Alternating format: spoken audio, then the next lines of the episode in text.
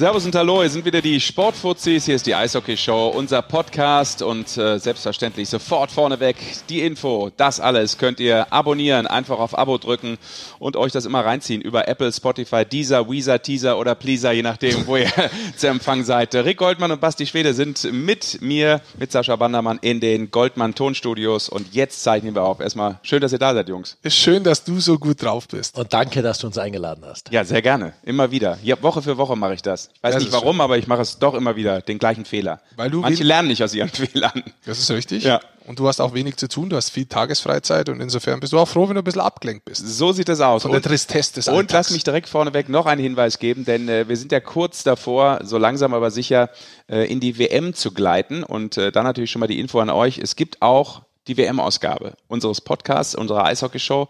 Also auch da kommen wir dann immer und nächste Woche schon mit der Preview, mit der Vorschau, was passiert bei der Eishockey-Weltmeisterschaft in der Slowakei 2019. So, jetzt aber kümmern wir uns um den Meisterblues, den wir so haben. Weil das Schöne ist, die DL-Saison ist vorbei und hat äh, gebührend gefeiert, den deutschen Meister.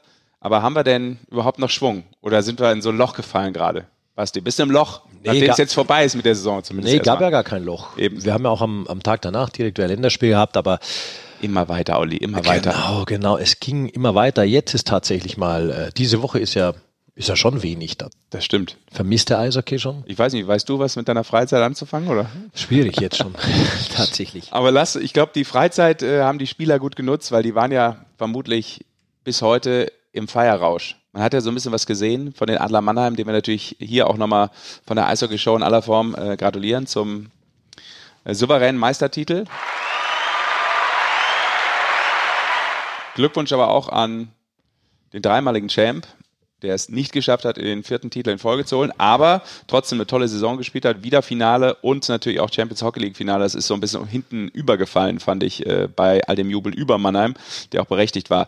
Aber Und ich habe ja, die es natürlich im letzten Spiel nochmal geschafft haben, nachdem sie 4-1 hinten waren, nochmal aufzuholen auf 4-4. Also es zeigt schon auch den Charakter, den die Mannschaft nochmal versucht hat, wirklich zu beweisen und, oder gezeigt hat, wirklich, wenn es dann auch letztendlich äh, nicht genügt hat. Ja. Komm, wir gehen gleich mal in dieses Spiel rein. Das war ja schon wie ein deutlich. Finale noch. Ja, wollte gerade sagen. Gut, dann lass uns das Spiel erstmal ähm, ein bisschen aufbereiten.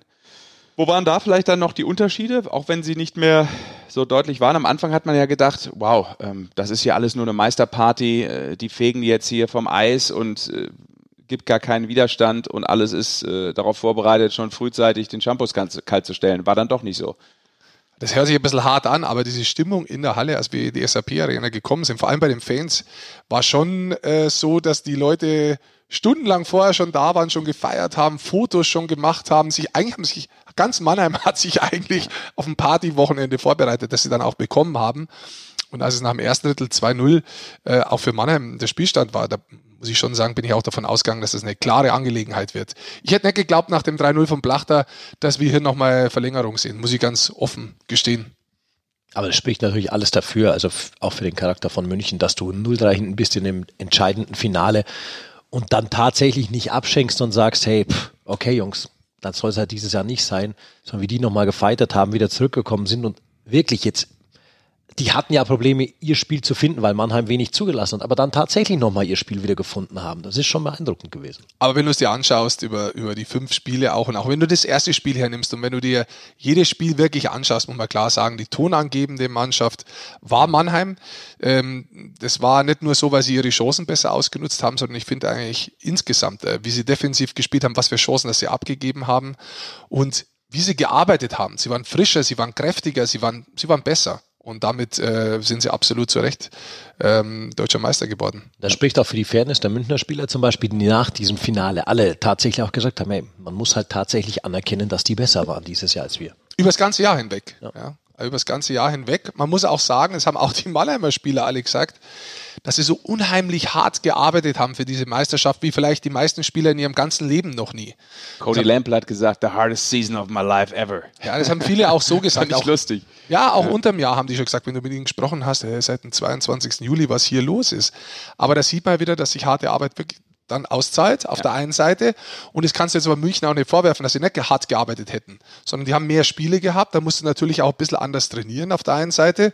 Plus, die vielen Verletzten hinten raus, ja. Die fünf Verletzten, die gar nicht gespielt haben, plus einige Angeschlagene, die da nicht ihre Leistung bringen konnten. Das ist dann insgesamt einfach, ja, da fehlt dann auch dann nochmal die Power, die München sonst vielleicht hätte entgegenwerfen können im Finale.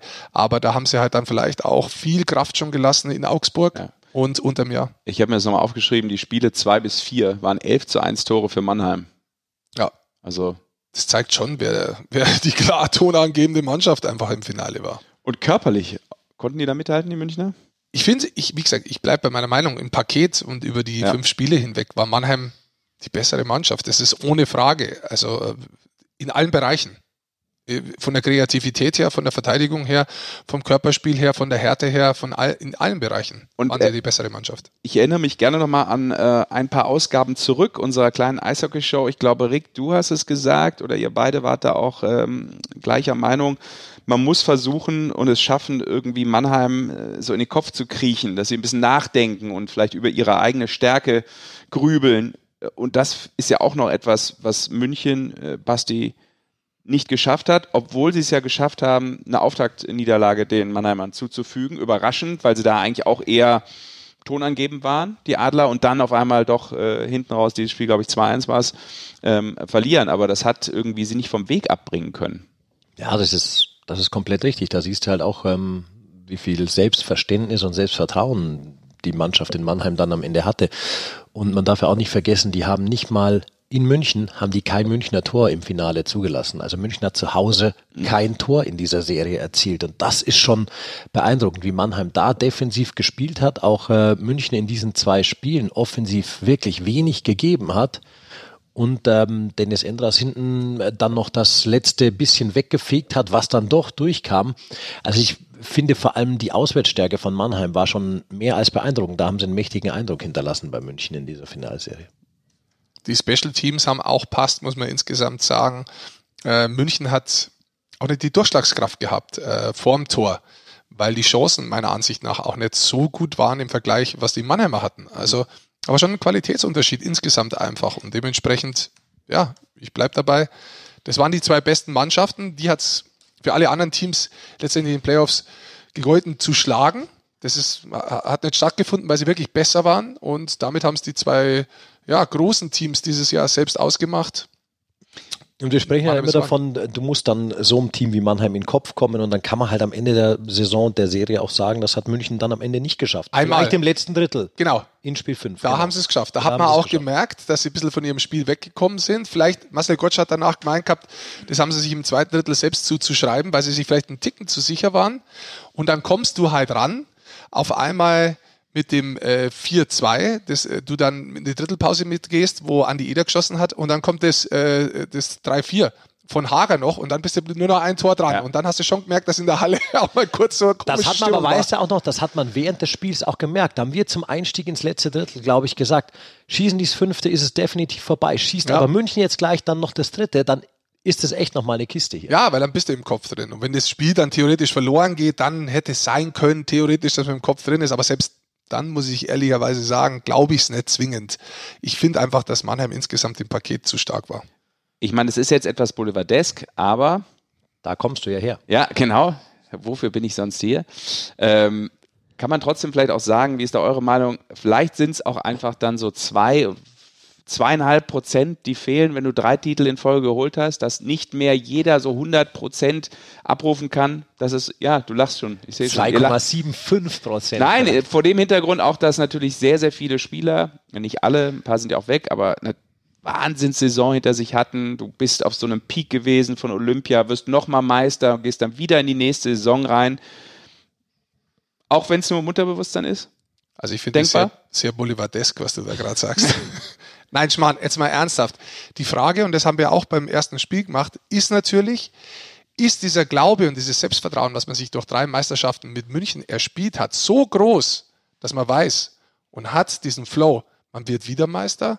Oder ist dieser Wille, diese, diesen, die, diese Meisterschaftsserie von München zu brechen, selbst Meister zu werden, von Mannheimer Sicht, dieser Wille so groß und größer, ja, äh, da reinzukommen? Und auch da muss ich sagen, dieser Wille, frisch die Meisterschaft zu holen, war zu erkennen. Das war klar zu erkennen. Gleichzeitig war das aber nicht übermotiviert. Das war nicht dumm. Man ist da nicht blind reingelaufen, sondern man hatte schon auf einem sehr hohen Niveau auch seine Nerven immer unter Kontrolle eigentlich und hat da einfach clever gespielt. Man hat da zum richtigen Zeit Power gemacht, aber auch mal so ein bisschen abgewartet, nicht sich zu oft irgendwie ziehen lassen oder, oder dumme Strafzeiten gemacht oder andere Sachen. Also auch da muss man sagen, war eine sehr große Reifeleistung von den Mannheimer zu sehen. Wer ist herausragend aus eurer Sicht gewesen? Ich glaube, am Ende ist es tatsächlich in, in so einer Meisterschaft und wenn, wenn zwei so große Vereine aufeinandertreffen im Finale wie München und Mannheim, ist es tatsächlich schwer, individuell jemanden vorzuheben. Das ist halt dann tatsächlich die ganze Mannschaft, die passt. Da, da ist es jedes Rädchen, das ineinander geht und das war halt bei Mannheim. So hast du auch gesehen. Dann ein Unterschied im, im letzten Finale haben halt nicht die in Anführungszeichen großen Scorer ausgemacht, sondern dann war halt die vierte Reihe. Hungerecker, äh, Marcel Gottsch und Nico Kremmer, die überragendes Eishockey da gespielt haben. Und genau das brauchst du. Du brauchst vier Reihen, du brauchst auch was, auf was sich der Gegner nicht einstellen kann. Und das war genau das, was München die letzten Jahre hatte. Das hatte halt Mannheim dieses Jahr, dass du immer eine Reihe hast, die vielleicht noch einen Schritt mehr gehen kann als eine andere und die dann dich auch taktisch da wieder vorbringt, weil vielleicht der Gegner damit nicht gerechnet hat, dass die jetzt plötzlich zu scoren anfangen und so. Und deswegen, ich, ich würde in so einem, in einem Eishockey ist es sowieso für mich immer eine Mannschaft, die einfach stechen muss und die hat gestochen. Ich gebe dir recht mit dem Kollektiv, vor allem mit der vierten Reihe. Kremmer hat unheimlich viel Energie reingebracht, viele Checks gesetzt, hart gearbeitet. Gottsch im entscheidenden Treffer die Scheibe gefühlt 20 Sekunden gehalten, bevor er sie abgelegt hat und zum Wechsel gegangen ist. Der hat eigentlich diesen Larkin-Overtime-Treffer fast alleine vorbereitet, muss man sagen. Aber es waren halt andere Spieler da, die trotzdem dann nochmal in den äh, Vordergrund gerutscht sind im Vergleich zur Saison. Also insbesondere am Schluss raus. Ben Smith vor allem. Der hat einen Wahnsinnslauf noch bekommen, hat da äh, in der ganzen Finalserie gepunktet, war unheimlich auffällig in Überzahl, in Unterzahl. Du hast Endras gehabt, der MVP, absolut zu Recht, der zweimal einen Shutout hatte im Finale. Und dann solche Spieler, da könnte ich jetzt noch drei, vier aufzählen, machen es dann in der Addition einfach aus. Und, ich glaube, den dürfen wir nicht vergessen, über den müssen wir unbedingt noch reden, ein Trainer der es geschafft hat, zum ersten Mal Meister zu werden, nachdem er drei Finals verloren hat. Und äh, der, glaube ich, der erste Trainer auch ist, der es äh, sowohl als Spieler wie auch als Trainer mit der gleichen Mannschaft geschafft hat. Mit den Adler Mannheim, Pavel Groß. Wie ähm, habt ihr so sein, seine Reaktion erlebt? So im Interview auch, auf dem Eis. Er ist ja da immer sehr. Du warst unten am Interview, oder? Ja, ja, genau. Aber man fühlt es ja selber, man hat vielleicht dann gar nicht mal zwingend unbedingt so den äh, perfekten Eindruck, wenn man im Interview selber drin ist, äh, wird man noch mit, mit, mit äh, Sekt oder Bier oder was auch immer war, überschüttet. Und ich hatte so gar nicht genau so das Gefühl, wie, wie er das äh, so wiedergibt. Also er hat unglaublich äh, seine Mannschaft natürlich in den Vordergrund gestellt, äh, die Mannschaft gelobt, äh, die Charaktere gelobt es kommt so wenig dann von ihm selber raus, was er auch nicht gerne macht. Aber das genau. ist immer so das Spannende, das lässt ja auch Raum für Interpretation. Ähm, ich dachte vielleicht irgendwann an so einem Punkt in dieser mit dieser Historie, mit dieser Geschichte. Dass sich alles ähm, löst. Ja, dass so ein bisschen mehr rauskommt auch. Ist gar kein Vorwurf, man, man ist wie man ist, überhaupt nicht, aber ich dachte, dass da vielleicht so ein Knoten sich bei ihm persönlich löst und er einfach auch mal ähm, ja, laufen lässt, so von dem, was er von innen so denkt. Macht er bestimmt äh, in einem intimeren Kreis, aber nach außen nicht. Du wirst nach ja. außen Pavel Groß immer als, und das Vorsicht, nicht falsch interpretieren, als Kunstfigur Pavel Groß als Trainer sehen. Ja. ja das ist ganz klar, auf die Art und Weise, wie er sein möchte. Ähm, da gibt es viele Trainer, die nach außen immer gleich sind. Manchmal sind welche grantig, manche haben manche sehr gute Laune, die unterhalten alle. Ganz unterschiedliche Trainer. Wenn man zum Beispiel einen Klopp anschaut oder Mourinho vergleicht, ich gehe bewusst mal woanders hin, sieht man mal, wie unterschiedlich die auch bewusst sind. Ähm, Pavel Groß weiß genau, wie er sich nach außen darstellen möchte, was er sagen möchte, was er nicht sagen möchte und wie er spricht. Und das wirst du ihn das wirst du ihm wahrscheinlich in so, vor allem nach, nach so einem Sieg, ähm, auch nicht rauslocken können, weil da ist er zu sehr Profi. Das möchte er auch nicht anders machen. Aber mhm. wer ihn kennt und weiß, wie wichtig dieser Sieg für ihn auch selbst war, nachdem er eben auch diese Finale verloren hat, weiß auch, was ihm das bedeutet und wie groß die Freude war. Also die Freude war immens. Also das hat man schon gesehen, nachdem er auch in die Katakomben hintergegangen ist. Also da ist das Lächeln schon kaum aus dem Gesicht rausgekommen. Und letztendlich hat er auch einen, einen Riesenanteil äh, mit seinem ganzen Stuff, den er da aufgebaut hat, an dieser Meisterschaft in Mannheim. Und bei, bei allem äh, Geld, das natürlich auch investiert wird oder vor dieser Saison alles neu aufgestellt wurde bei Mannheim, nachdem man, darf man auch nicht vergessen, ich meine, im Dezember 2017 war man auf Platz 12. Da war ja so der Tiefpunkt in den letzten Jahren bei Mannheim erreicht. Man hat alles umgekrempelt. Und normal sagt man auch immer, solche Sachen müssen wachsen erstmal. Und das ist schon auch erstaunlich, dass man das in der, in der Kürze der Zeit wirklich auf, auf so ein Fundament dann auch gestellt hat. Und ich glaube, da hat der Pavel schon einen enorm großen Anteil dran. Mit seinem kompletten Staff. Das war ja auch kein kleines, ja. muss man auch dazu sagen. Absolut, absolut. Ja. Auch das ist ein Umbruch letztendlich, der von Mannheim da zum richtigen Zeitpunkt eingeläutet wurde. Ich glaube, das wird noch ein bisschen weitergehen. Ich glaube, jetzt hat Pavel Große auch die Möglichkeit, da noch weiter Sachen am Kader zu ändern, noch mehr in die Richtung zu bewegen, wie er Eishockey sieht und wie er sie spielen lassen möchte. Mit sehr viel Power, mit sehr viel Geschwindigkeit. Und ähm, man sieht ja schon, ein paar Leute, wisst man, die schon kommen. Bekannt gegeben wurde vor einiger Zeit schon Leon Bergmann zum Beispiel, der auf der einen Seite torgefährlich ist, der aber ein harter Arbeiter auch ist, der Geschwindigkeit hat und damit vereint er eigentlich dieses Paket, was Pavel Groß sehr gerne hat an Spielern. Der ist ohnehin ein großes Paket, äh, derzeit in den letzten Wochen auch schon gewesen. Da können wir fließend übergehen, glaube ich, aufs DEB-Team, oder? Auf ja, würde ich sagen. Also erstmal haken wir damit äh, die deutsche Eishockey-Liga ab für diese Saison. Mit Kriegt dem Mannheim noch was? Ja, siebter Titel in der DL für die Adler, historisch gleichgezogen mit den Eisbären Berlin. Und dann fliegen wir rüber, ohne Flügel, zum Bundesadler. Sehr boulevardesker Übergang. Du wolltest darüber gleiten. Ich habe einen Boulevard-Podcast auch, wo wir die größten Boulevard-Schlagzeilen jeder Woche besprechen. Ist auch übrigens was, wo man durchaus mal reinhören kann. Ricks Bild. Oh, wow, wow. Da geht's nicht. Das, das, das finde ich auch musst, nicht gut. Da musst du erstmal rein, musst erst mal reinhören, was da. Was mal, ja, ich höre mal rein. Fundiert. Ja, reinhorchen. Musst du da. Dann lass uns doch mal reinhorchen in, das, äh, in die Gemengelage der in Profis was, in was für beim Ding? Deutschen Eishockeybund. Was denn? In die Gemengelage? Ja. Okay. Wie es so ausschaut. Ihr wart da auch dabei. Wir waren zusammen in äh, Deggendorf. Zuletzt äh, bei den äh, ja, letzten beiden Spielen äh, vor dem nächsten Cut, äh, Regensburg davor noch gegen Österreich, wo es eine knappe Niederlage gab. Dann der deutliche Erfolg in Deggendorf, das war ja Volksfeststimmung. Jetzt muss ich mal kurz was sagen. Wir hören doch jemanden vom Meisterschaftsteam später. Das kann man schon mal anteasern jetzt, oder? Können wir ja, anteasern? Guter Moderator hätte es gemacht, ja. Ja, ja. können wir schon, aber nicht, nicht abschalten, sondern dranbleiben. Später kommt noch einer. Wir sagen den Namen nicht. Hast du da nicht auch was dazu? Nö, jetzt du hast doch dieses Geheim, dein äh, drei Fragezeichen. Habe ich. Wer wird sein? Wer kommt? Wen rufen wir an? Wer ist in der Lage zu sprechen? Und weil wir gerade bei der Nationalmannschaft sind, alle, die den letzten Podcast nicht gehört haben, nochmal kurz den Hinweis, da haben wir Dreiseitel gehabt. Also wenn man Leon Dreiseitel Viertelstunde hören möchte, nochmal den letzten, letzten Post. Lohnt sich? Ja.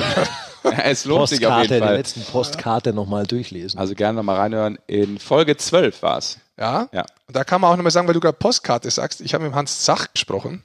Ah ja. Das stimmt. können wir jetzt mal auflösen. Er hat sehr viele Postkarten zu seinem Geburtstag bekommen. Ja.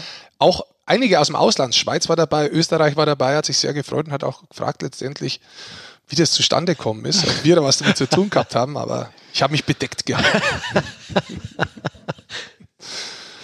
so, jetzt habe ich dich rausgebracht, Sesh. Nee, überhaupt nicht.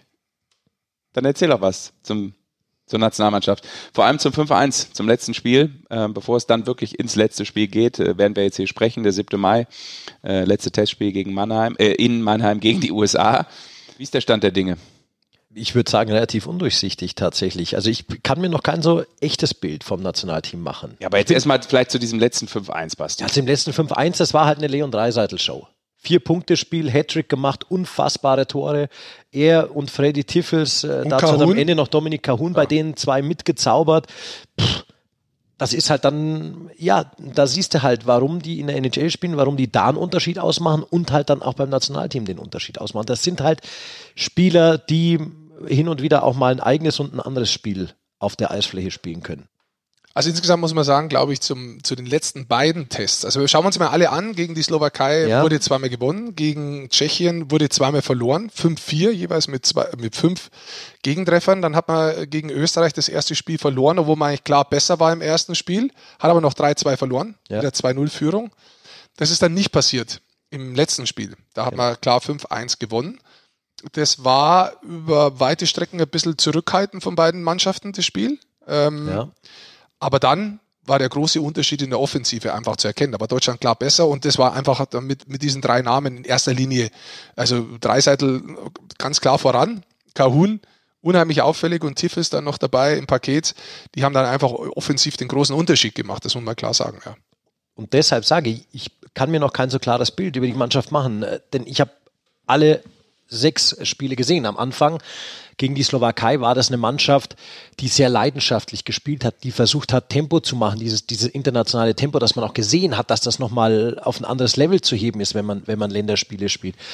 Es war eine harte, leidenschaftliche Vorstellung dann gegen Tschechien und dann merkt man halt, wenn du jetzt äh, diese, diese großen Jungs eben dazu bekommst, dass sich tatsächlich insgesamt die Spielweise der Mannschaft ein bisschen verändert hat in den Spielen gegen Österreich. Ja, äh, ich glaube auch, dass man noch ein bisschen zu abhängig war von Dreiseitel. Ich glaube aber, dass da jetzt, spätestens jetzt, nachdem die Spieler vom Finale dazukommen, auch Spieler kommen, die genug Selbstvertrauen haben zu sagen, hör mir zu, wir sind jetzt so weit gekommen, wir waren jahrelang auch bei der Nationalmannschaft dabei. Entschuldigung, jetzt muss ich mal kurz räuspern.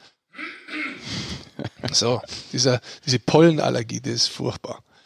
Ähm, und die dann vielleicht auch sagen, komm, wir, wir, wir trauen uns da selber was zu und warten nicht bloß, bis einer was macht. Das war jetzt auch nicht der Fall. Aber du merkst schon, dass der Leon auch da so eine Ausnahmestellung hat. Ich glaube, man kann sagen, die, die jetzt dazukommen, machen die Leistungsdichte halt nochmal schon ein bisschen enger zu Leon, ja. äh, Kahun und Freddy dahin. Genau. Und ja. das ist eigentlich, glaube ich, auch ganz gut und, und, und wichtig für die Weltmeisterschaft. Ich hätte das doch mit Tobi Abstreiter, glaube ich, im Interview vorne auch besprochen. Da ging es ja auch um das Thema, ähm, weil sich die Augen ja so auf äh, Leon Dreisattel fokussieren, logischerweise auch, ähm, dass es genau die Schwierigkeit ist für den einen oder anderen in dieser Mannschaft, der das noch nicht so gewohnt ist, sich damit zurechtzufinden, auch wenn Leon es den Spielern selber leicht macht, vielleicht auch so als Typ, ähm, weil er selber Bock drauf hat. Das hat er auch in dem äh, Interview mit dir gesagt, weil er total happy ist, dabei zu sein und auch mal wieder ein bisschen ähm, dumm zu schwatzen, der Umkleide einfach äh, ja, mit, mit Schwarz-Rot-Gold, mit den Jungs zu spielen. Aber dass es für die anderen nicht so leicht ist, weil du eben nicht versuchst, zu 100 Prozent dein Spiel zu spielen und dann kann der andere es eben auch nicht mehr so richtig abrufen? Ich weiß nicht, ob es so ist. Also ich glaube, dass es am Anfang ganz normal ist. Das ist jetzt die erste Woche für viele, die mit Leon gemeinsam spielen, mhm. die ihn vielleicht nicht kennen und vielleicht ist damit echt wirklich eine Umgewöhnung auch da gewesen. Aber ich glaube, dass das verfliegt jetzt. Also man, man wird sich daran gewohnen, man weiß, dass der was anders kann, zum Teil vom Spielverständnis her wie andere, aber man wird dann auch relativ schnell feststellen als Mitspieler, betrifft mich ja zum Großteil gar nicht. Und dementsprechend kann ich mich um mein eigenes Spiel kümmern. Und ich glaube, das ist einfach, muss man mal eine Woche geben. Die haben ja noch mal eine Woche. Also kein Problem. Jetzt kommen noch mal Leute dazu. Und dementsprechend sehe ich da auch das ganze Thema, ähm, dem schaue ich sehr gelassen entgegen zur Weltmeisterschaft hin. Was äh, haltet ihr denn jetzt vom Kader aktuell? Sollen wir schauen, wer, wer dazukommt jetzt? Ja, gerne, Basti. Also in der Verteidigung kommen jetzt nochmal neu hinzu Moritz Seider, Adler Mannheim, ja. der eine beeindruckende Saison, erste Saison in der DL gespielt hat, der ein hoher Draftpick wird, vermutlich äh, im Sommer. Yannick Seidenberg kommt dazu und Dennis Reul heißt, kommen noch mit dazu in der Verteidigung. Heißt aber auch, hat man momentan neun Verteidiger. Ähm, das wird wahrscheinlich nicht dabei bleiben. Also man darf 22 Feldspieler mitnehmen, drei Stürmer, also äh, drei Torhüter, 25 insgesamt. Genau.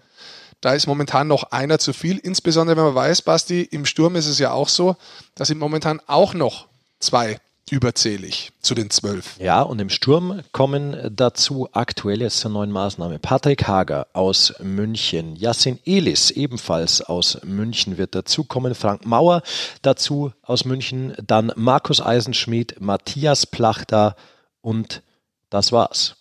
Also fünf neue Stürmer nochmal dazu, alle außer Markus Eisenschmied, der aber letzte WM schon gespielt hat, sehr erfahrene Spieler. Spieler, die die Nationalmannschaft auch über Jahre jetzt schon äh, geprägt haben. Ja, das sind einfach nochmal acht zusätzliche Spieler, die jetzt in den Kader kommen, die den Kader wirklich vom Gesicht her auch nochmal ordentlich verändern muss man klar sagen. Also ich glaube, da hat man auch Leute dabei, die auf der einen Seite ähm, über Jahre hinweg, wie du es gesagt hast, dass sie in der Nationalmannschaft wichtige Rollen gespielt haben, die zum Teil Überzahl spielen können, die zum Teil aber auch sehr gut in Unterzahl sind und die erfahren sind. Also diese Kombi, was man da reingeholt hat, äh, das passt schon gut und macht den Kader definitiv noch besser. Heißt aber auch, es müssen vor dem jetzigen Kader eigentlich noch zwei Stürmer raus. Ja, weil man da zu viel hat momentan. Nee, man hat 15 Stürmer, oder? das habe ich nicht mitzählt. Insgesamt hat man zwei zu viel. Jetzt sind es 15, ja. 15. 15 und 9 und 3 ist jetzt gerade der Kader. Also 15 Stürmer, neun Verteidiger, drei Torhüter. Die Torhüter bleiben im Übrigen gleich seit Beginn, also seit Phase 1 der Vorbereitung. Das heißt auch wieder Niederberger, Treutle und Strahlmeier weiterhin alle dabei. Durchaus interessant. Ja, ja, heißt, dass dies wohl sein werden dann zur Weltmeisterschaft, es sei denn, man äh, bekommt noch einen aus der NHL. Ja, das heißt auch ähm, schon mal, dass für den Moment kein Torhüter aus dem Finale mit dabei ist. Weder ein Dennis Endras noch ein Danny Austin-Birken. Momentan, ja, Stand heute, wo wir den Podcast ja. aufzeichnen. Ähm, man muss aber auch sagen, in der NHL wird noch gespielt. Äh, die Serie wird vorbei sein am 8. Mai. Damit würden theoretisch auch noch zwei Torhüter von Nordamerika. Müssen, müssen wir sagen, die, die Serien zwischen San Jose und Colorado, da spielt äh, Philipp Grubauer und die andere Serie ist Carolina gegen die Islanders. Da ist äh, der deutsche Torhüter Thomas Greis unter Vertrag. Genau. Kühnhackel wäre da, Tom Kühnhackel wäre da auch, auch, noch dabei. dabei. Genau. Genau. Die Serien äh, sind fertig am 8. Mai. Das heißt, die könnten eigentlich noch rechtzeitig kommen zur Weltmeisterschaft. Theoretisch könnten sie das erste Spiel verpassen, aber sie ja. könnten auch noch rechtzeitig kommen. Ähm, das heißt, auch da hätte man theoretisch noch eine Möglichkeit, äh, von Seiten vom DEB darauf zu reagieren. Müssen wir vielleicht auch sagen, also man muss diesen Kader nicht zu Beginn der WM voll machen. Ja. Das heißt, du kannst theoretisch, so wie es äh, die Russen ja oft machen, die nominieren äh, gerade mal neun oder zehn Stürmer und äh, fünf Verteidiger, also 15 Leute und zwei Torhüter zu Beginn der WM und schauen dann, was noch nachkommt. Ah. Also da muss ich mich jetzt nochmal kurz äh, korrigieren. Es ist tatsächlich so, du kannst natürlich 22 Feldspieler haben. Wie du die auch aufteilst, ist egal.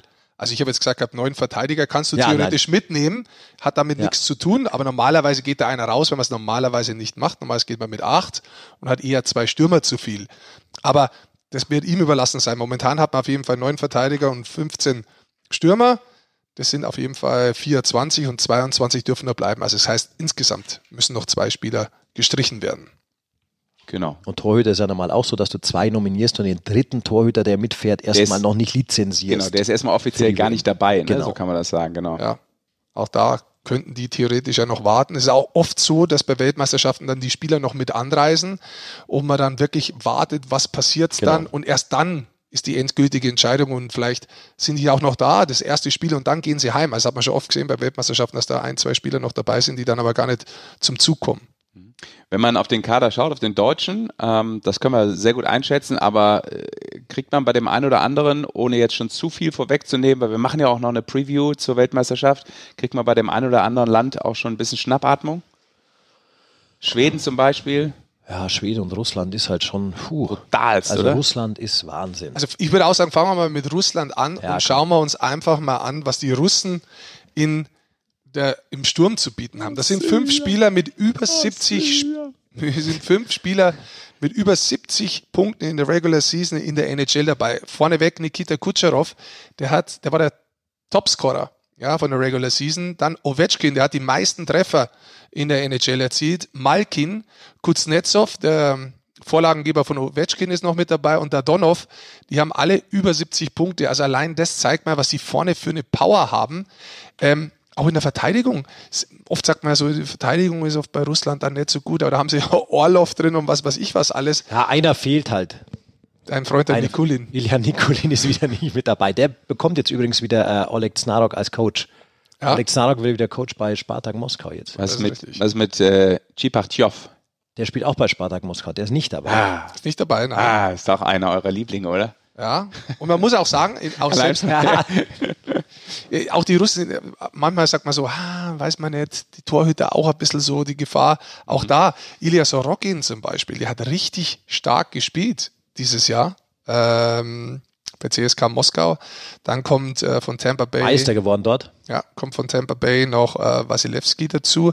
Also die haben da auf der Torhüterposition auch richtig gute Besetzung. Also die Russen sind für mich momentan, also sehr weit vorne von dem Kader, wenn man sich nur mal den Kader anschaut, wenn man von den Favoriten bei der Weltmeisterschaft spricht. Aber dann kommen eigentlich gleich die Schweden. Die nur NHL-Spieler momentan drauf haben, glaube ich. 18. Wahnsinn. Momentan 18 NHL-Spieler und man muss die Verteidiger da aber nennen. Außergewöhnlich. Also die Verteidiger, was sie da aufbieten, das ist, das ist, das ist Wahnsinn. Ah, das ist wirklich Wahnsinn. Eckholm, Ekman Larsson, Erik Gustafsson. Genau. Also wenn man sich mal Gustafsson anschaut, der hat 60 Punkte gemacht, Eckmann Larsson 44, Matthias Eckholm 44 Punkte. Dazu hast du andere Spieler drüben, die wie Schweden halt grundsätzlich spielen, ein gutes Zwei-Wege-Verständnis haben. Also sowohl vorne gut spielen wie hinten spielen auf höchster schlittschuhläuferischer Qualität. Das ist ein Kader, das ist ein verdammt guter Kader. Und das sind natürlich Spieler, die auch in den letzten Weltmeisterschaften und Schweden wurde zuletzt zweimal hintereinander ja. Weltmeister, diese Mannschaft auch schon geprägt haben und äh, auch sensationell äh, 37, er wurde vor zwei Jahren mit der Mannschaft Weltmeister, dass Henrik Lundqvist halt auch wiederkommt, nochmal kommt und, und Bock drauf hat auch. Mhm. Ja, ja da, irre, du hast angesprochen, diese Torhüter-Position. Äh, wenn ich mir den USA-Kader anschaue, dann muss ich eigentlich sagen, der ist dieses Jahr auch richtig gut. Also, äh, ja, den, den haben wir ja auch noch dann nächsten Dienstag in Mannheim. Ja, ja. Da, kann, da kann man schon wirklich mal reinschauen. Da sieht man Topspieler wie Patrick Kane, der wieder als Kapitän kommt, aber da sind auch andere Topspieler mit dabei. Johnny Goodrow, äh, die Brinkett, über 40 Tore wieder erzählt, die Brinkett. Die, auch die Verteidiger sind gut, auch eingespielte Mannschaft. Da sind viele dabei, die für die USA schon mal bei Weltmeisterschaften gespielt haben. Allerdings, und das muss man auch sagen, wenn man sich mal die Torhüter anschaut, da glaube ich, ist ein bisschen der Schwachpunkt. Das ist ja auch nichts Neues. Nee. Tatsächlich. Das, das gleiche Problem hat ja Kanada auch zuletzt immer wieder gehabt bei Weltmeisterschaften. Genau. Also äh, bei, bei, den Amerikanern ist es wirklich sehr auffällig, weil was sie sonst bieten, das ist echt gut. Auf der Torhüterposition bin ich da ja, gespannt, wer sich da so richtig rauskristallisiert als Nummer eins und ob das dann alles so ohne weiteres Also sie haben jetzt äh, Thatcher Demko und Corey Schneider mit dabei und haben, auch das gehört bei der USA dazu, ja immer noch College-Spieler dabei. Äh, mhm. Caden Primo, 19 Jahre, der noch an der Uni spielt, als dritter Torhüter im Moment mit aufgeboten. Und weil es ganz neu ist, Kanada hat auch den Kader jetzt bekannt gegeben. Der größte Name, der dabei ist, ist John Tavares äh, von Toronto. Spieler, der fast 50 Tore dieses Jahr auch erzielt hat. Jean Couturier. Da, darf ich ganz kurz nochmal Gerne. Sehr interessant bei Team USA, 17 Jahre erst als Jack Hughes, der jetzt äh, U18-WM auch gespielt hat und ja. da äh, relativ gut aufgezockt hat. Der brutale Punkte drüben gemacht ja. hat, also weit über ja. 150 äh, Punkte, soweit ich das mal verfolgt habe. Ich weiß nicht, wie es am Schluss war. Ich habe ein sehr feines Tor gesehen über Social Media von dem. Ja.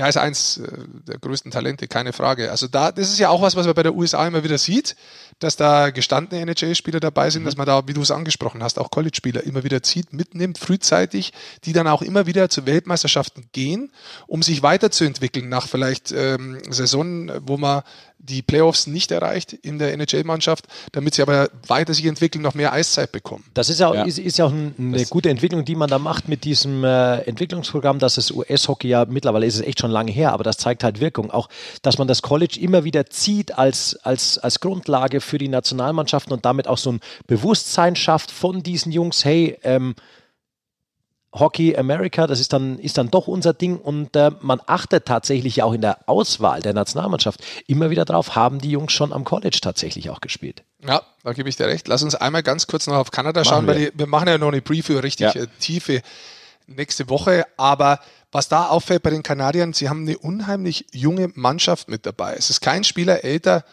als 30 Jahre. Ähm, sie sind insgesamt gut besetzt. Also das sind jetzt nicht nur ausschließlich die absoluten Top-Namen, sondern die Mannschaft ist ans, gut zusammengesetzt, von dem, wie sie spielen können. Ähm, auch da ist die Frage bei mir in erster Linie Torhüterposition. Momentan würde ich sagen, die Nummer eins ist Matt Murray von den Pittsburgh Penguins. Die anderen sind sehr jung, die anderen beiden Torhüter, die mit dabei sind, aber kommt es überhaupt so drauf an auf den Torhütern? Auf den Torhüter bei Kanada? Oder wären die 20 Jungs naja, vorne letztes Jahr, letztes Jahr war das äh, schon an, ein Unterschied. Das ja. hast du gerade eben ja schon mal angesprochen. Das war der Unterschied, warum sie eben nicht ins Finale eingezogen sind. Warum ja. sie am Schluss auch äh, nicht mal die Bronzemedaille ja, geholt stimmt, haben. auch noch. Ja, das ist richtig. Schweiz, vier NHLer bisher. Auch ansonsten Kader, die wir jetzt dann äh, komplett sehen werden ab dieser Woche. Ja bei den Schweizern wird interessant werden. Also ich glaube, es wird von der Besetzung her ist das eine sehr, sehr starke Welt Weltmeisterschaft. Also von den Namen her, die kommen werden, über, über viele Nationen verteilt. Ja. Man, man darf auch nicht vergessen, es ist noch nicht so lange her. Da war eine WM jetzt dann äh, für Leute, die ausgeschieden sind, auch aus den Playoffs, so ein, äh, so, wie, so ein, wie so ein Klotz am Haken, äh, kostet mich zwei oder drei Wochen meines Urlaubs im Sommer. Da muss man schon sagen, da hat äh, die IHF oder alle, auch die Verbände, einen sehr guten Job gemacht, diese WM nochmal äh, attraktiv zu machen. Und das ist schon ist schon richtig cool mittlerweile, wer dann immer wieder zur WM alles kommt und es steigert sich fast von Jahr zu Jahr. Ja, da gebe ich dir recht. Der Stellenwert der WM ist definitiv nach oben gegangen und ist, wie du es richtig gesagt hast, kein Klotz am Haken mehr. Habe ich gesagt, oder Ja, was? ja. Am Bein ist er nicht, der ist am Haken. Du bist ja alter Fischer. Ich habe einen Fischer-Podcast übrigens, da geht Ja, es ist äh, geht's auch um Fische zu erkennen Ja. und so weiter. Ich habe einen. Brexit-Podcast auch noch jetzt ins Leben gerufen. Brexit-Gesicht, das ich heute wieder aufgesetzt habe, so früh. Ich schaue echt aus, das ist abartig. Wir sollten vielleicht äh, nicht vor ähm, 12 Uhr mittags aufzeichnen. So. Ja, das wäre meine Zeit dann. Wollen wir, weil Sushi schon gleich angesprochen hast. Sushi. Gibt's Sushi? Das Team Großbritannien. Wollen wir da mal kurz drüber God save sprechen? the Queen. Das ist echt schwer einzuschätzen, also dieses Team. Also Hab man muss Brexit sagen, alle spielen in Großbritannien, auch wirklich bis auf zwei Ausnahmen. Ähm, du hast letzte Woche schon einen angesprochen, äh, Joe Lewis, Kaufbeuern. Ja. Und einer spielt in Schweden und noch einer spielt in Dänemark. Also sind es drei. Alle anderen sind in der, ja, in der, Liga Großbritannien unterwegs. Es ist tatsächlich, Unser erstes Spiel übrigens, ne, Ja. in der Gruppe. Gar, äh, sehr undankbar, wie ich finde. Ja, weil man wenig weiß von denen tatsächlich. Ähm, deswegen glaube ich, ist es auch sehr wichtig, dass man sich äh, aus deutscher Sicht her vielleicht auch sagt, hör mal zu, wir wollen unser Spiel hier durchziehen, wie man es oft sagt. Egal, was die gegenschmeißen, man wird wissen, dass die hart spielen, dass sie sehr viel Leidenschaft und Kämpfen reinschmeißen werden, weil das ist eine harte Liga. Südkorea letztes Jahr war auch schwer. Wenn wir Ja. uns an das, Vorbereitungsspiel allein erinnern, das sie noch in Dänemark gespielt haben. Ui. Und Aufsteiger, sie haben halt die ganze Zeit, die ganze Vorbereitung nur auf ein Spiel sich zu fokussieren, nur an ein Spiel zu denken und das ist das erste Spiel. Um reinzugehen und nicht unter die Räder zu kommen, sondern da gut auszuschauen. Da ist der maximale Fokus, da ist die maximale Kraft auch noch da und dementsprechend wird es auch wirklich ein, Ja. ein schwieriger Gegner werden, das muss man jetzt sagen, auch wenn es der Aufsteiger ist. Ja, genau. Und die wollen ja eigentlich nur vielleicht eben dieses eine Spiel irgendwie gewinnen, was manchmal ja auch schon ausreicht dann, ne? Oder vielleicht noch einen Punkt hier und da und dann äh, schaffst du es doch, dich äh, in dieser Liga zu halten oder in der Klasse zu halten. Ähm, und du willst als Deutscher natürlich eher ja oder musst Richtung ähm, Viertelfinale, weil du ja dann auch die direkte Qualifikation für Olympia wieder inne hättest. Das ist sehr wichtig. Ja, äh, für für die deutsche Mannschaft, für das deutsche Eishockey ein unglaublich wichtiges Turnier. Top 8, damit bist du sicher bei Olympia. Weil momentan ist man Weltranglistenachter, dann würde man das natürlich auf jeden Fall sichern. Let's go. Ja, es kommt noch jemand. Eigentlich, Ja? eigentlich kommt noch ein Telefongespräch. Also mach nochmal deinen äh, Die Drei-Fragezeichen-Sound hier. drei Ich bin Fragezeichen. ja großer Drei-Fragezeichen-Fan schon immer. ob wir die Leute vom Feiern wegziehen können in Mannheim. Ja, die feiern ja seit 48 Stunden durch. Das ist schon Ähm, länger Das jetzt. Problem ist auch, wer hat den äh, Pokal geflickt? Der ist ja auseinander. Ja. Oh, oh der, sah, der sah nicht mehr gut aus. der Henkel ist abgebrochen. Ich glaube, nachher Beide. waren beide weg. der ist auch nicht mehr rund gelaufen dann. Aber der, der Pott ist jedes Jahr kaputt. Ja. Jedes Jahr werden die Henkel abbrochen und Ja. äh, jedes Jahr ist er kaputt. Das gehört dazu. Du Es- musst den, ja, wenn du ihn mal kriegst, musst du ihn auch kaputt machen. Du musst ihn schänden, den Pokal. er schändet dich vorher über 52 Hauptrundenspiele und äh, durch die Playoffs durch. Oh. Aber da waren über Social Media konnte man es ja auch ganz gut verfolgen. Da waren schon ein paar Firebiester dabei. Ja, Ja, sehr schön. Äh, David Wolf hat mir gut gefallen mit seiner Stimme. Ich glaube, in, Hat er ein Patrick Köpfchen gemacht. in Sport 1 Mikro reingeschrien mit der Stimme, die noch irgendwie da war. Die Stimme ist weggeflogen, der Adler ist geflogen, ist weggeflogen. Fand ich herrlich, super O-Ton. Äh, wir rufen mal an, mal gucken, ob es äh, funktioniert. So, und äh, während es jetzt hier klingelt, ähm, hat sich übrigens äh, ganz klammheimlich äh, Rick Goldmann schon in den Urlaub verabschiedet. Gönnen wir ihm das, Basti? Der hat ein Leben. Ja, du musst jetzt auch gleich los. Deshalb äh, ganz schnell und presto. Aber wir gönnen es dem Rick. Ja, natürlich, wir gönnen ihm alles, vor allem Urlaub. Sieht ja auch ähm, danach aus, als wenn er ihn bräuchte. Ja. Ja. So, äh, ob er Urlaub braucht, den wir jetzt äh, dazugeschaltet haben, denn es ist durchgegangen, das Telefonat, das ist schön. Äh, fragen wir mal nach. Es war bestimmt äh, ein, ein bis drei rauschende Nächte. Ich weiß nicht, wie viele Stunden Dauerfeier. Und wir freuen uns, dass äh, der Meisteradler, Marcel Gottsch, jetzt bei uns hier in der Eishockeyshow ist. Marcel, grüß dich. Gotchi! Danke, dass man gehabt. Was die, servus. Servus. Ja, er hat eine Stimme und es lebt am anderen Ende. Ja klar, einer muss ja auf die Jungs aufpassen, schauen, dass da nichts passiert. Du, wir haben ja auch Social Media mäßig gesehen, auf alle kann man da natürlich nicht aufpassen, aber äh, tatsächlich, jetzt sind auch schon ein paar Tage wieder vergangen. Ähm, ihr habt ja tatsächlich auch schon wieder ernst Ihr habt äh, eure, eure Exit-Gespräche, oder wie nennt man das, hattet ihr oder habt ihr gerade? Ja, jetzt auch die Exit-Meetings, Besprechungen. Ähm, ja, und jeder macht sich dann jetzt die kommenden Tage dann auf den Weg und verläuft sich ein bisschen. Ähm, aber ja, die letzten, seit dem letzten Spiel war es eigentlich eine, eine Dauerparty. Ich war zweimal kurz daheim zum Duschen und Umziehen. ähm, meine Kinder haben auch gefragt, wo ich denn bin. Äh, nein, das war, war jetzt ein, ein, tolles Erlebnis. Ich bin froh, dass, äh, dass ich das mit den Jungs hier äh, erleben durfte. Ähm, hat jetzt doch 20 Saison dauert, bis ich äh, den Meistertitel feiern durfte. Äh, und nein, das ist auf jeden Fall für mich eine ganz besondere Erfahrung. Ähm, mich haben schon welche gefragt, ja, jetzt, ja, weil ich schon ein bisschen ein erfahrener Spieler bin, ob das das dann anders macht, wenn man als älterer Spieler gewinnt. Und ich glaube, also ich bin froh, dass es mir jetzt gelungen ist. Ähm, ich bin mittlerweile Vater, habe zwei Kinder und äh, ich glaube, die bekommen das auch so ein bisschen, bisschen mit. Und da bin ich auch froh, dass ich das mit denen feiern darf. Und die haben genauso mitgefiebert wie, wie ich. Ähm, ich habe Bilder von, von meinen Kindern gesehen, wie die sich gefreut haben. Und da ist es dann auch nochmal, halt, nochmal auch nochmal was äh, Spezielles dann wenn man das so sieht. Gotchi, du nimmst uns ja schon alles vorweg. Das ist ja tatsächlich, du bist ja immer noch der jüngste Feldspieler, der je in die DL kam. Damals mit 16 irgendwie noch was um einen Monat oder irgendwas mit Schwenningen. Und wir haben auch nachgeschaut, der ist schon eh nochmal, dass das echt jetzt schon 20 Jahre fast her ist. Und äh, auch wenn ja. man vorbereitet so ein Finale, denkt man sich, ja, Gott schon so, und dann siehst du plötzlich, hey, das ist tatsächlich dem sein erstes Finale. Gotchi, wie, wie war denn das Finale so insgesamt für dich? Hast du schon bewusst auch hingenommen, hey, erstes Finale und ähm, nach 20 Jahren Finale? Um, ähm, also Finale durfte ich, ich bin mit Mannheim schon Vizemeister geworden, 2002. Ah, 2002, pardon, stimmt. Aber das ist schwer da rauszulesen aus der, aus der Elite Sports Prospekt, was bestimmt. uh, da bin ich in dem Jahr von uh, Schwenningen nach Mannheim genau, wechselt genau. während der Saison. Das war genau so der Olympiade, äh, die war in, wo war die? Salt Lake. Ja. Ähm, ja, aber auf jeden Fall, ich wusste natürlich auch, mir ist schon bewusst, dass ich ja noch keinen Titel oder keine Meisterschaft in der DL feiern konnte. Und ich habe versucht, alles dran zu setzen. Und ja, ich denke, den anderen Jungs, die, die das noch nicht feiern konnten, denen ging es genauso. Die Jungs, die es dann leben durften, die wollten das Ganze nochmal äh, ja, erleben.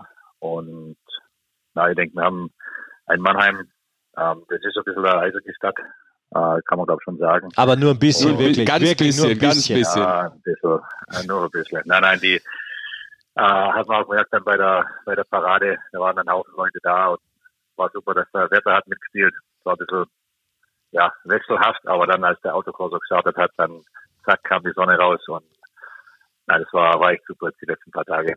Also das Wetter sah ja aus wie oberkörperfrei trotzdem, Gotchi, bei vielen. ja, da sind äh, ein paar Shirts äh, sind da verloren gegangen unterwegs. du, äh, Pokal haben wir auch gesehen. Ich meine, das ist Routine mittlerweile in der DL, dass das Ding ein paar Schäden nimmt, aber der sah ja wirklich nicht mehr gut aus jetzt bei euch am Schluss. Ohne Henkel, dann äh, war der, glaube ich, auch losgeschraubt. Äh, die Schraube war ein bisschen schief gestanden und alles. Ist er schon repariert worden, oder? Ähm, ich glaube, jetzt äh, bringt auch Reparieren nichts mehr. Äh, wir haben den, bevor wir ins Stadthaus sind, ähm, der Henkel wurde schon repariert, die, die Nacht durch vorher. Und der war, sind wir in die Kabine gekommen und er hat gesagt, so Abfahrt und wir nehmen den Pokal, zack, fängt der Henkel wieder ab. Dann haben wir den noch schnell festgemacht mit, äh, mit Heißkleber, den halt auch für die, für die Schläger benutzt, aber das schnell hin, äh, hinklebt und es hat genau gehalten bis zu dem Zeitpunkt, wo der Kinke und ich sind zusammen in den Raum von, vom Stadthaus laufen, wo die Presse und Bürgermeister und alle waren. Und in dem Moment, wo die Tür aufgeht, wir laufen rein, nehmen den Pokal und der hängt und fliegt wieder runter. Klank. ah, das war ganz lustig. Da gibt es aber auch Fotos davon, wie der Henkel gerade so zehn Zentimeter vom Pokal schon ab äh, wegfallen war ja, oh mein Gott. Man hat ja auch gesehen, der Henkel ist für vieles gut tatsächlich und gar nicht so unpraktisch für eine Meisterfeier. Matthias Plachter hat den, glaube ich, auch als äh, Flaschenöffner dann benutzt. Und als Rhythmus, äh, Rhythmusinstrument. ja, da findet man gleich wieder Verwendung. Also ja, Rhythmus hat helfen. Aber äh, Gotti, sag doch mal, ähm, ich meine, wir können auch noch gleich darüber sprechen, äh, was insgesamt äh, so die Leistung der Adler zum Titel ausgemacht hat. Aber wer war denn jetzt final, würdest du sagen, der MVP der Aftershow? Also das müssen wir auch nochmal festhalten. MVP der Aftershow. Ich glaube, wir hatten mehrere solche Momente. Und äh, so langsam gingen dann die bei einem da haben andere die Stimmen äh, flöten und haben sich verabschiedet. und dann sind die auch ein bisschen ruhiger geworden. ähm, nein, aber nein, ich habe die Bilder gesehen vom Kiki und Wolfi, die konnten gar nicht mehr reden. Ja. Ähm, und dann, ich glaube, unser, unser Küken, der Moritz, der hat eine kleine Show auf der, auf der Bühne hingelegt. Und äh, auch gestern Abend nochmal hat er aber eine kleine Einlage für, für die Jungs gehabt auf, der, auf einer anderen Bühne. Ähm, na, die Jungs, wir haben schon ein paar Jungs, die wissen, äh, wie man Stimmung macht. Das ist auch wichtig, das gehört auch dazu. Wenn du das äh, eben nochmal erzählt hast, auch, äh, würde ich auch nochmal so gerne von dir wissen, wenn du das nochmal so, ja, Revue passieren lässt, was da so passiert ist in diesen letzten 14 Monaten, glaube ich. Silber bei Olympia und jetzt doch noch äh, im Spätherbst deiner Karriere, du weißt, ich meine das ja nie despektierlich, aber es ist ja letztlich so, ähm, mhm. wie, wie, unwirklich ist das so ein bisschen und äh, ja, was, was löst es aus, auch in dir, wenn, wenn du das mal zusammennimmst, was da so passiert ist in dieser äh, Phase deiner Karriere? Ähm, ja, jetzt wo du redest, Silbermedaille und alles, da habe ich jetzt wieder Gänsehaut gekriegt.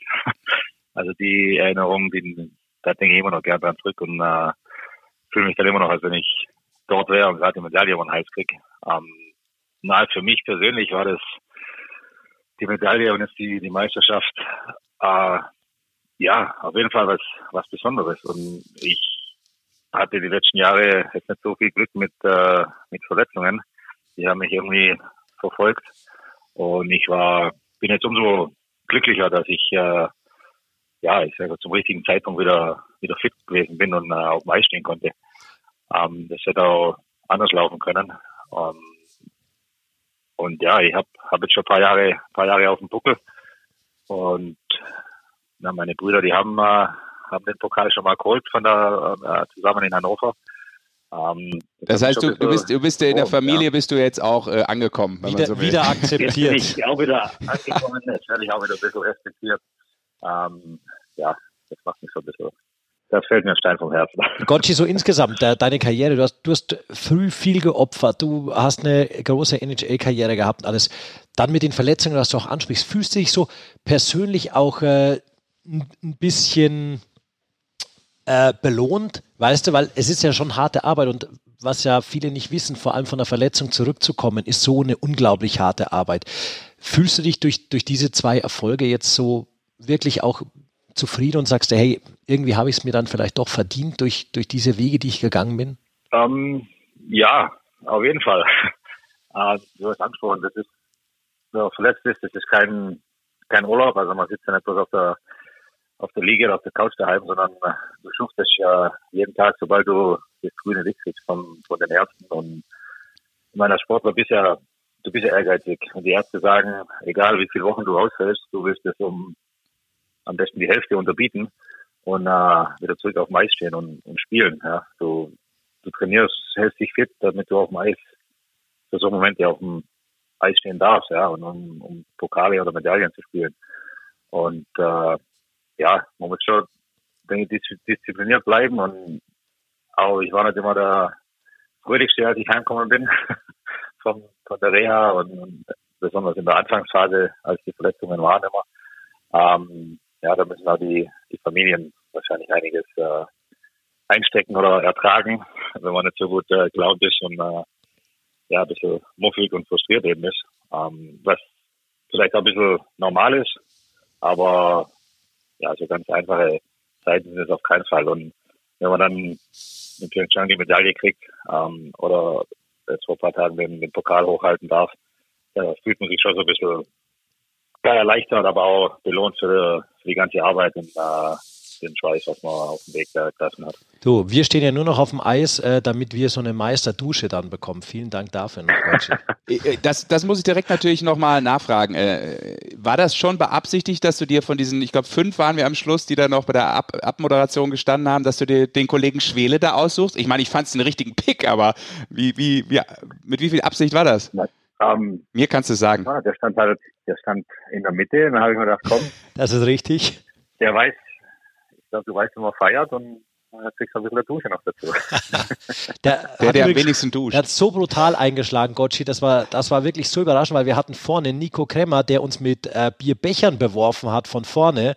Und wir waren voll fokussiert auf den Nico vor uns und dann kamst du von hinten. Das war so überraschend. Ja, gute vierte Reihe halt. Ja. ja an dem Tag. Ganz stark. In allen Bereichen, auch äh, nach dem Spiel. Ähm, weil du das gerade auch angesprochen hast, auch diese ja, äh, Verletzungsarie, da immer wieder zurückzukommen, das äh, verdient ja schon großen Respekt, dann jetzt belohnt zu werden, äh, wie du das auch gerade gesagt hast, mit, diesen, äh, mit diesem Titel und natürlich auch mit dem Silber zuvor, mit der, mit der Mannschaft, äh, mit dem Deutschen Eishockeybund. Wäre das für dich jetzt auch vielleicht ein Abschluss? Hast du darüber nachgedacht oder ziehst du, ich glaube, du hast noch ein Jahr Vertrag, ziehst du das durch? Also ich habe vor, das durchzuziehen. ähm, nein, also klar habe ich mir während den Verletzungen also gedacht, Mensch, das wird nicht einfacher, ja. Erst war das beim Knie, ich meine, die Beine sind relativ wichtig. Man weiß, okay, ähm, der Sport wird immer schneller generell. Ähm, und ja, wenn du eben nicht richtig Gas geben kannst, dann macht es nicht unbedingt einfacher. Und dann habe ich gedacht, Mensch, was, was war ich, wenn ich nicht mehr da anknüpfen kann, wo, wo ich davor war, ja. Und, äh, aber nee, ich habe klar mit meiner, mit meiner Frau oder Familie drüber gesprochen. Ähm, aber ich wollte ich wollte das nicht wahrhaben. Ja, ich habe da nee, ich, ich fühle mich noch so gut, ähm, so fit genug, dass ich das auf jeden Fall wieder schaffen kann. Ähm, da steckt natürlich auch viel Arbeit dahinter von unseren Ärzten und Physios, äh, denen ich natürlich sehr dankbar bin. Äh, die Reha-Trainer, die sieht man nicht oft, aber ich glaube, ohne die Jungs, äh, ja, sind wir eigentlich aufgeschmissen. Ja, die, die biegen uns immer wieder gerade, wenn, wenn man Verletzungen hat oder kurz vor den Spielen noch, während den Spielen. Und äh, alles damit wir unsere Arbeit auf dem Eis machen können. Also ich schulde denen einiges und bin froh, dass ich äh, jetzt während den letzten Jahren die, die richtigen Leute um mich hatte. Marcel, äh, ich habe noch zwei Fragen an dich, aber ich muss kurz den Kollegen Schwele ähm, verabschieden, weil er wahrscheinlich immer Ist noch. Ist nicht unhöflich, Gotchi. Dein Alkohol wegduschen muss jetzt gleich. Nee, das muss ich nicht, das habe ich schon.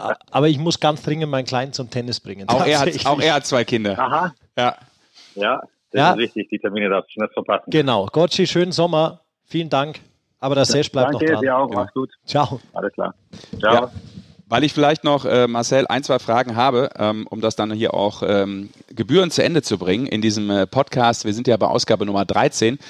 Äh, weil wir ja anfangs auch darüber gesprochen haben, was hat das so ausgemacht? Es war von Anfang an eine überragende Saison von euch. Ihr habt es von vorne bis hinten durchgezogen. Ihr seid äh, wieder als Hauptrundensieger dann auch Meister geworden. War zum fünften Mal in Folge, dass eine Mannschaft das äh, so dominant, dominant wegspielt. Ähm, wenn man mal so ein paar Leute rausnimmt, was ja unglaublich schwer ist, weil das Kollektiv so stark war, was äh, hast du für eine Einschätzung von so einem jungen Moritz Seider, wenn du den siehst? Weil du selbst ja auch als so junger Spieler in die DL gekommen bist. Der ist jetzt in diesem äh, Playoff-Jahr 18 Jahre alt geworden. Was, was fällt dir so zu ihm ein? Ähm, ich finde eigentlich, der Moritz ist sehr, sehr solide für seine jetzt 18 Jahre. Ähm, ich glaube, der hat, er hat ja eine gute Chance, dass er jetzt in, im Sommer in, in, in seinem Draftjahr äh, relativ weit vorne gezogen wird. Ähm, und ich bin mir sicher, wenn er der bleibt, der er ist, dass er seinen Weg auch machen wird. Uh, ich finde ihn also wirklich un unglaublich ab abgeklärt schon ähm, als Verteidiger. Du bist, wenn du da einen Fehler machst, dann ist ruckzuck ein, ein Eingang oder ein 2 gegen 1 gegen dich. Mhm. Ähm, aber er, ja, ich glaube, die Saison über ist er immer ein bisschen noch stärker, noch solider, noch ruhiger geworden. Ähm, er, er ist relativ groß und wenn er, er ist 18, also der hat noch ein bisschen was, was er, was er zu, zulegen kann. Ähm, wenn er die, den Sommer jetzt gut nutzt, dann denke ich, ja, wird er wieder eine riesen Saison äh, in der nächsten Saison spielen. Und ich weiß, dass einige Scouts bei den, bei den Spielen da war, waren und äh, ihn verfolgt haben. Also das Interesse von Nordamerika ist auf jeden Fall da. Ich denke, er hat äh, ja das Beste aus den, seiner Eiszeit gemacht, wenn er wenn die Jungs da waren, die Scouts. Und ich denke, er hat sich gut präsentiert bei den Spielen. Ähm, ich drücke ihm alle Daumen, dass, äh, ja, dass er zur richtigen Mannschaft auch kommt. Ähm, das spielt ja auch ein bisschen eine Rolle. Ja. Äh, wenn du bei der Mannschaft bist, ob auch, ich sage jetzt mal, Platz für dich da ist. Ja? wenn du zu einer Mannschaft kommst, wo zehn Verteidiger eigentlich gesetzt sind, ähm, dann macht es nicht unbedingt einfacher, dass du dich nach vorne spielst. Äh, wenn du bei einer Mannschaft bist, wo zumindest ein paar Stellen halbwegs offen sind, dann äh, sind die Chancen natürlich größer, dass du dich mit, mit guten Leistungen in, in der Vorbereitung, in, in den Trainingsspielen, in den Testspielen äh, dafür ja, bewirbst, dass du dich da zeigst ja. und, und dass die sehen, der, der kann der will und dann muss nur noch die Chance kriegen. Ja, kannst du aus deiner langen Karriere ja auch äh, gut nachvollziehen.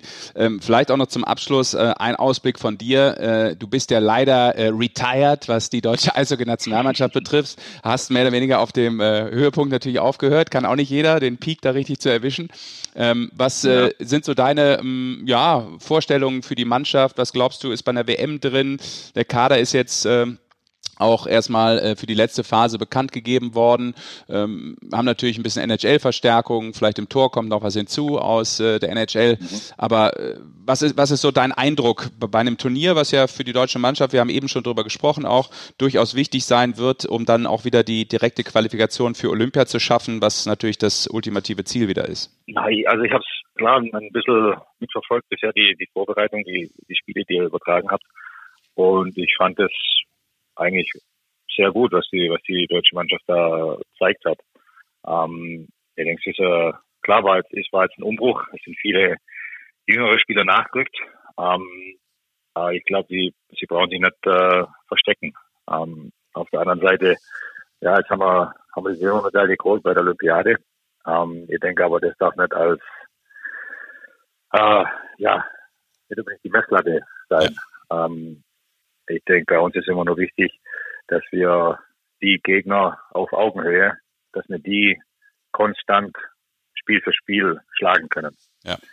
Äh, und wenn wir da, wenn wir uns da gefestigt haben, dann wollen wir den, oder die Nationalmannschaft den nächsten Schritt machen und immer öfter mal den, einen von den großen Nationen ärgern können. Und äh, wie gesagt, ich denke, äh, der, der Fokus muss liegen, dass wir die Spiele gegen die Mannschaften, wo, wo um uns herum sind, auch in der, in der Rangliste vor allem, dass wir da zeigen, dass wir vor die gehören. Und ja, ich denke, ein Ziel wird auf jeden Fall sein, dass man, du hast gerade angesprochen, die, die Quali direkt schafft dieses Mal und äh, nicht nur das extra Turnier spielen muss, weil das ist auch nicht immer einfach. Ähm, das, ja. Die Olympiade in Sochi haben wir ja verpasst, da hat es Österreich geschafft.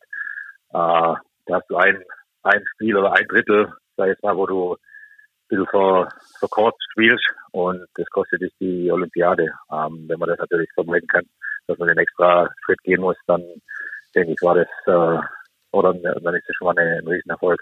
Ja, und das vergessen die Menschen ja auch schnell, dass das äh, auch gegen Lettland damals so eng ist und dann auf einmal äh, bist du halt da und äh, gehst den ganzen Weg bis ins Finale. Das sind halt manchmal diese marginalen Unterschiede. So ist der Sport dann auch und das ist ja auch das Schöne.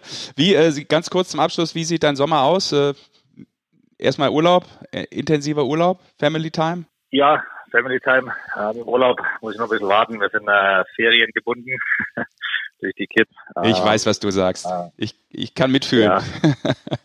Aber nein, ich werde jetzt ein paar, oder ein paar Tage die Zeit, die nächste Zeit ein bisschen nutzen, um einfach runterzufahren, dem Körper ein bisschen Ruhe geben. Ich denke, das wird jeder von uns machen. Das haben wir uns auch verdient. Ähm, aber dann fängt jetzt auch schon dann die, die Vorbereitung an, die Trainingsplanung, da wird jeder ein paar, paar Fitnesstests machen, wie der aktuelle Stand ist und dann äh, anhand von den Werten. Der, der Pavel fordert euch Pavel, Pavel, fordert euch früh wieder ein wahrscheinlich, oder? äh, Datum haben wir noch nicht gekriegt. Okay. Ähm, aber ja, ich denke, dann hat es vielleicht doch einen, einen Vorteil, wenn man äh, nicht das ganze Jahr über Eis hat. dann kann man nicht so früh da sein. Aber nein, ich meine, die Vorbereitung ist auch wieder wichtig für, für die kommende Saison. Ähm, aber jetzt erstmal die Zeit, äh, das zu genießen. Ähm, aber ja, ausruhen darf man sich nicht zu lange.